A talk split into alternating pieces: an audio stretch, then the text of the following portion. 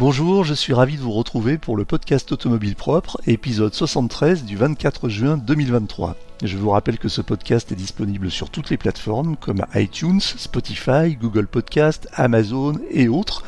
Si vous l'appréciez, vous pouvez le noter, cela nous ferait très plaisir et cela aiderait le podcast à gagner en visibilité. Le podcast Automobile Propre, le podcast qui s'écoute le temps d'une recharge. Cette semaine, on parle de Volkswagen qui électrifie une île grecque. On s'intéressera aussi aux ventes de voitures électriques qui explosent littéralement en Californie. On parlera également de Tesla qui booste les ventes de sa Model 3 et qui booste aussi les ventes des voitures électriques en Europe et de la valeur de son réseau de superchargeurs qui est assez gigantesque. On découvrira aussi la nouvelle Renault Rafale dont le look n'a laissé personne indifférent. On s'interrogera également sur l'avenir de l'une des applications préférées des électromobilistes. Et enfin, on terminera avec l'essai automobile propre de la semaine, celui de l'Opel Astra i, une voiture dont les atouts sont un petit peu gâchés par un prix trop élevé. Bienvenue dans le podcast Automobile propre, épisode 73 du 24 juin 2023. L'actu de la semaine. Volkswagen a utilisé l'île grecque d'Astipalea comme laboratoire pour développer la mobilité du futur. Depuis le lancement du projet en 2020, la quasi-totalité des nouvelles voitures immatriculées sur l'île sont désormais électriques. Volkswagen a déployé des services de covoiturage, des locations de vélos, scooters et voitures électriques et a remplacé progressivement tous les véhicules locaux par des véhicules électriques.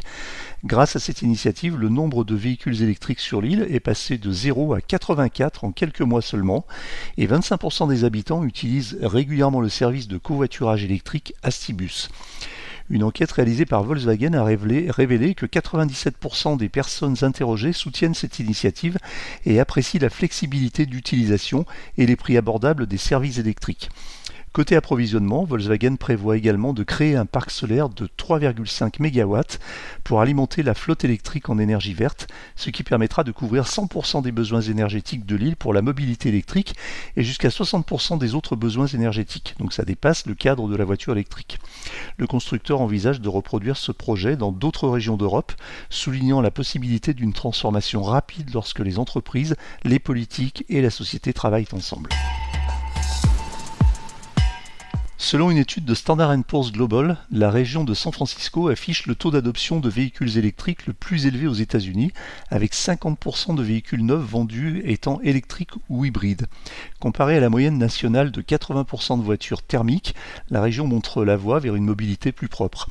La composition démographique de la ville, avec une population plus jeune et plus aisée, ainsi que l'influence de l'esprit technologique de la Silicon Valley explique en partie ce succès.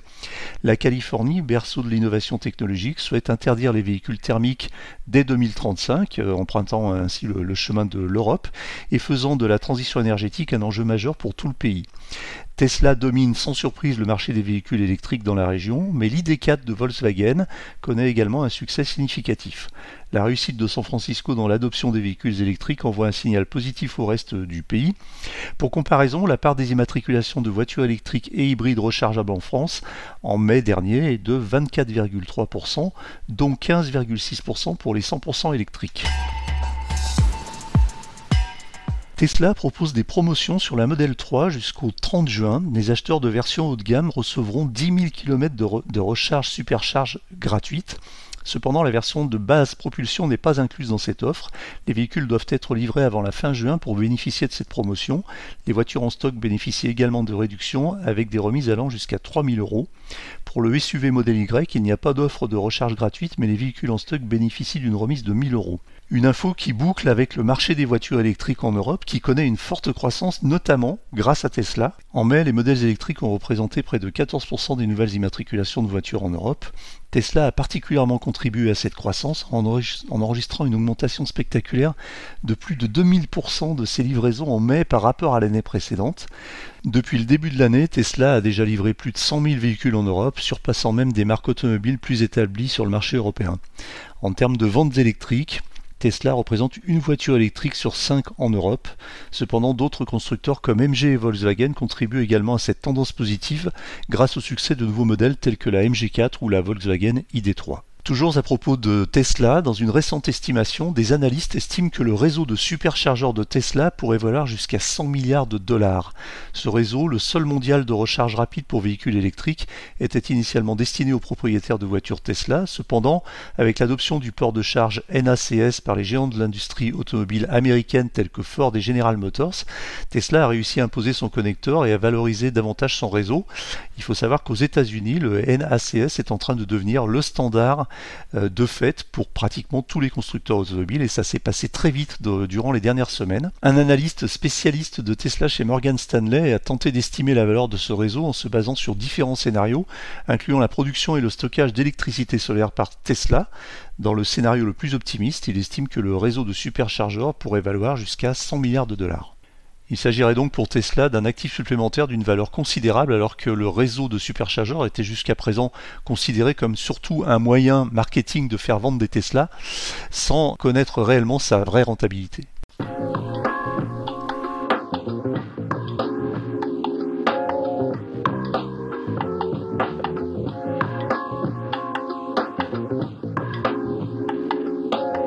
Les nouveautés de la semaine. Renault a présenté un nouveau SUV, le Renault Rafale, qui est un SUV coupé haut de gamme, présenté euh, à l'occasion du Salon international de l'aéronautique et de l'espace au Bourget, de façon assez originale. Il présente un design assez inspiré de ceux de Peugeot, avec une face avant affirmée, des, lignes plus euh, tranchantes et des détails subtils qui le distinguent. Le SUV euh, mesure 4,71 m de long, 1,86 m de large et 1,61 m de haut, ce qui donne finalement des dimensions assez imposantes.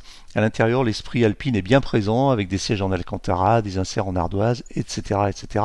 et un toit en verre opacifiant. Le Renault Rafale est équipé d'une motorisation e-tech full hybride de 200 chevaux, composée d'un moteur essence 3 cylindres turbo de 130 chevaux et de deux moteurs électriques. Une version haute performance de 300 chevaux est également prévue avec une transmission intégrale et des roues 4 euh, roues directrices. La version 4x4 du Renault Rafale sera hybride rechargeable, mais les détails sur la batterie ne sont pas encore connus. En attendant, le modèle e-tech full hybride dispose d'une batterie de 2 kWh 400 volts. La consommation annoncée est de 4 litres 7 au 100 km et les émissions de CO2 de 105 grammes au kilomètre. Le Rafale sera produit à Palencia en Espagne et sera commercialisé au printemps 2024. Le constructeur automobile américain Rivian, spécialisé dans les gros pick-up et 4x4 euh, SUV électriques, est sur le point d'officialiser le rachat de l'application A Better Route Planner, plus connue sous l'acronyme ABRP. ABRP est une application de planification de trajet très connue et appréciée des propriétaires de voitures électriques. Elle permet aux conducteurs de planifier leur trajet en prenant en compte plusieurs critères comme les temps de recharge, la disponibilité des stations, les caractéristiques du véhicule et même les conditions météorologiques. Si le rachat d'ABRP par Rivian est finalisé, ça pourrait signifier que l'application deviendrait exclusive aux véhicules Rivian qui pourraient éventuellement l'intégrer dans leur système d'infodivertissement et, de, de, GPS et de navigation, ce qui pourrait ne pas être une très bonne nouvelle pour les utilisateurs d'autres marques. Ça démontre en tout cas l'importance croissante des planificateurs de trajet pour les véhicules électriques qui deviennent stratégiques pour les constructeurs car ce sont des outils qui jouent un rôle crucial dans l'avenir de la mobilité électrique et de la façon dont les nouveaux arrivants dans la mobilité électrique vont pouvoir utiliser leur voiture de la façon la plus facile possible.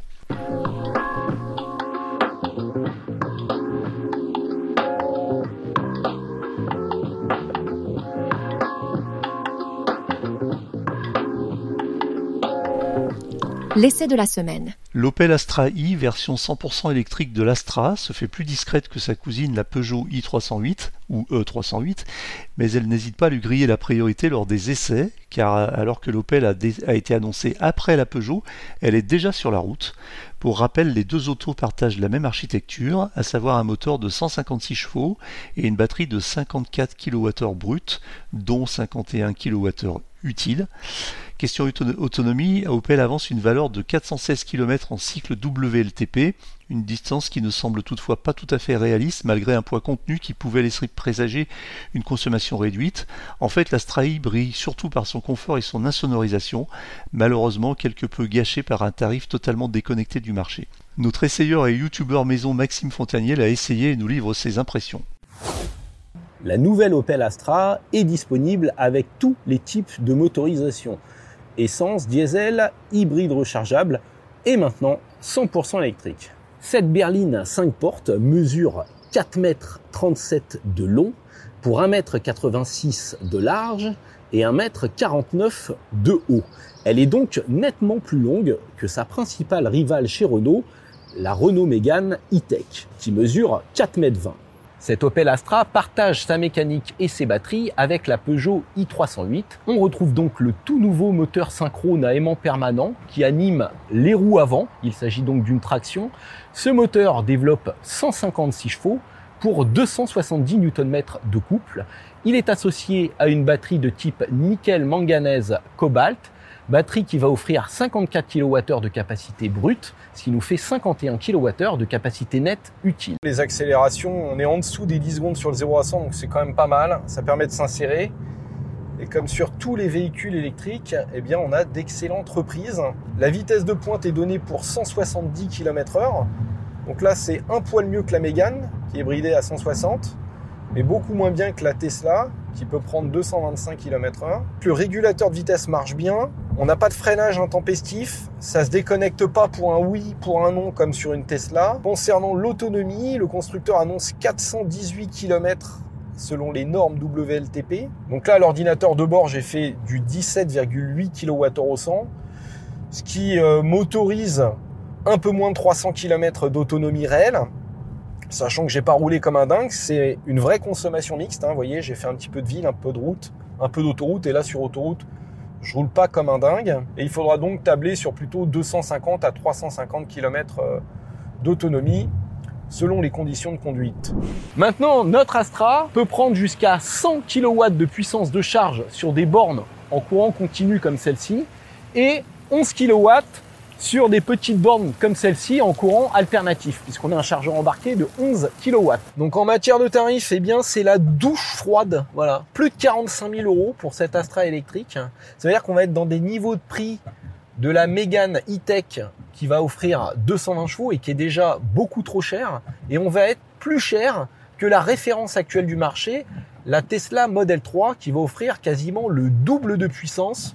Donc voilà, cette Astra, est une bonne voiture. En plus, elle est compacte, mais son tarif, franchement, est totalement délirant. Retrouvez l'essai complet de l'Opel Astra sur notre chaîne YouTube Automobile Propre.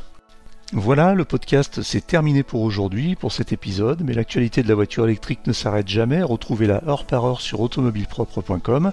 Pensez bien à vous abonner via votre plateforme préférée afin de ne rater aucun épisode. Et n'oubliez pas de noter le podcast sur les plateformes, c'est le meilleur moyen de nous soutenir. N'hésitez pas également à faire vos retours, remarques et suggestions à l'adresse podcast.automobilepropre.com. Quant à moi, je vous dis à la semaine prochaine pour un nouveau numéro de Automobile Propre, le podcast. Salut